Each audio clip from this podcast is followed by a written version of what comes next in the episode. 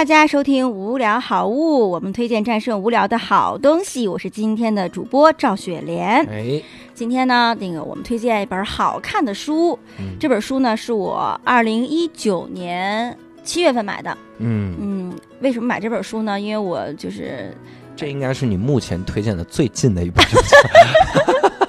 因为我去镰仓了，嗯，然后那个那个去看了大佛呀，然后也吃了那儿的东西啊，也看了海，也看了那个，嗯也坐了绿皮火车，嗯也去那个人家哪是绿皮火车，是不是绿的？灌篮高手，哎呀，电车，也跟那儿照了相了啊，就是挺好。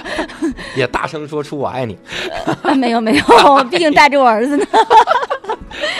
对然后那个跟那个镰仓相关有几本书，嗯啊，我当时买了这本书，这本书的名字叫《山茶文具店》，它包装也非常好看啊啊。。就是在日本呢，其实我就想买，但是那个日文也看不懂，对呀，那是日语书 然后回来就赶紧迫不及待的买了一本中文书。啊。然后呢，这本书呢，其实开始的时候，说实话，我没看，没太看进去，嗯就是特别无聊的时候，然后我就没有别的书看了，我就嗯看、拿起来开始看，越看越喜欢，越看越喜欢，所以我就觉得嗯特别想分享给大家。哎这本书呢，就是它特别有名，后来我才知道特别有名，是日本全国七百多家书店嗯店员投票选出来最想卖的书，是吗？哇对而且是一六年、一七等会儿年、不会是卖不动吧？所以店员说好想卖掉它。二零一六年和一七年连续两年获得日本书店大赏重推。哇，那这里！而且日本那个什么就有名的这些小说家全部都推荐他。哇嗯塞，，然后他就讲的是什么呢？就是就是在粮在镰仓不是很多那种小店吗？嗯就有一家文具店，就叫山茶文具店。然后这个文具店里就卖什么笔呀、什么那个那个就那小小册子啊，很漂亮的那些东西啊。但这个文具店啊与众不同，它这个店主人他还会代写书信。啊，你看，你一说到这个代写书信，你会想到可能你不识字，你才会代写，但不是。你看完这本书，你会发现这个生活是需要仪式感的。嗯，你看，那个现在日本人很少有文盲，都会写字，对。对吧？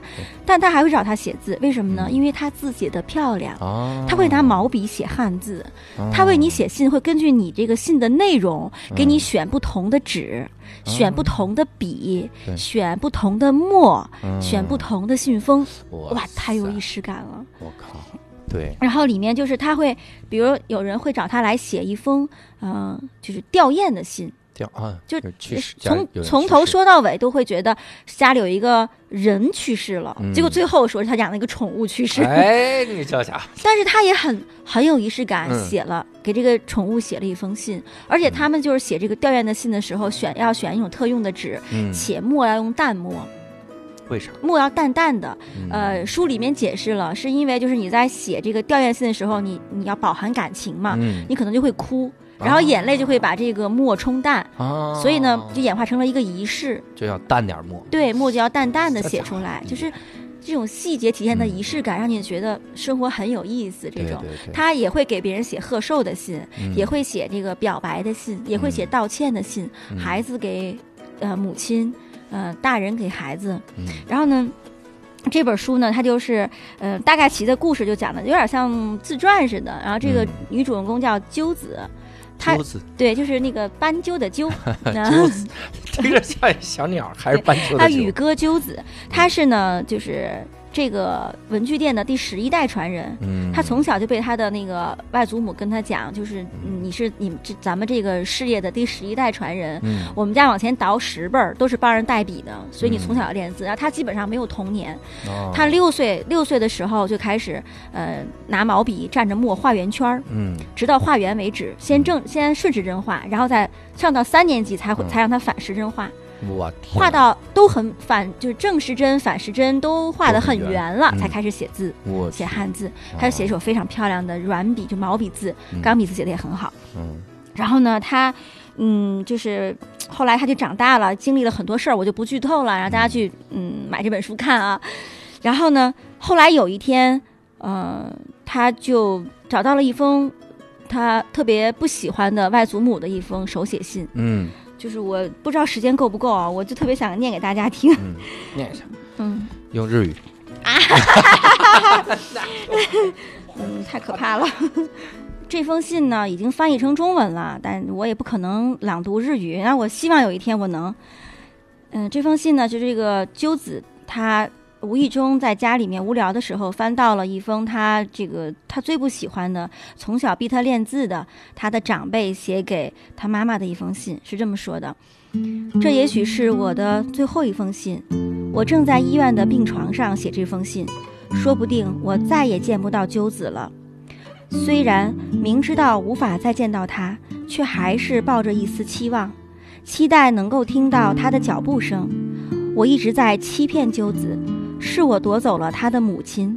不论是自己的女儿，或者是孙女儿，我都无法建立起良好的关系。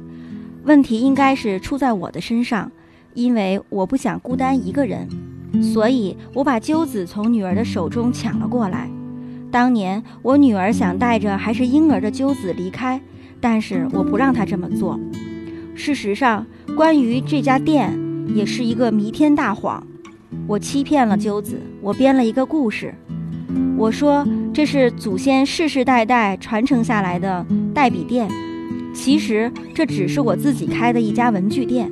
嗯，没想到鸠子却深信不疑，这个家根本不可能有什么值得传承的历史，一切全都是我杜撰的谎言和童话故事。鸠子变得叛逆前，我对这件事情丝毫没有罪恶感。但是我现在发自内心的想向鸠子道歉。然而，他甚至不愿意告诉我他现在到底在哪里。如果我的身体还很健康，我一定会找遍整个日本，向他道歉，让他能够摆脱束缚，让他自由。对不起，对你说这些也无济于事了。人生不如意的事情十之八九，而我一事无成。人生。稍纵即逝，真的是转眼瞬间。镜子，希望你能够尽情的、充分的享受自己的人生。我的来日已经无多。如果一个月以后你还没有收到我的信，代表我已经离开了这个世界。镜子，你是我独一无二的好朋友。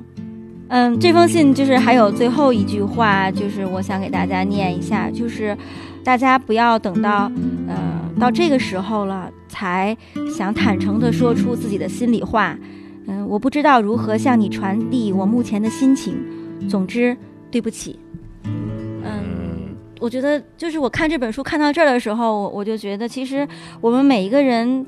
不管你现在几岁，你能听到这个《无聊斋》这个无无聊好物这个节目，你起码就是能 操纵手机啊什么的，你肯定就是也是生活在社会中的。我就觉得我们大家第一生活要有仪式感，然后第二呢，想说的话一定要呃抓紧时间说。嗯，即使你的人生还很长，那有的时候可能你不说就没有机会说了。对，嗯，所以这是我特别喜欢的一本书，我想推荐给大家。好，山茶文具店。对，山茶文具店。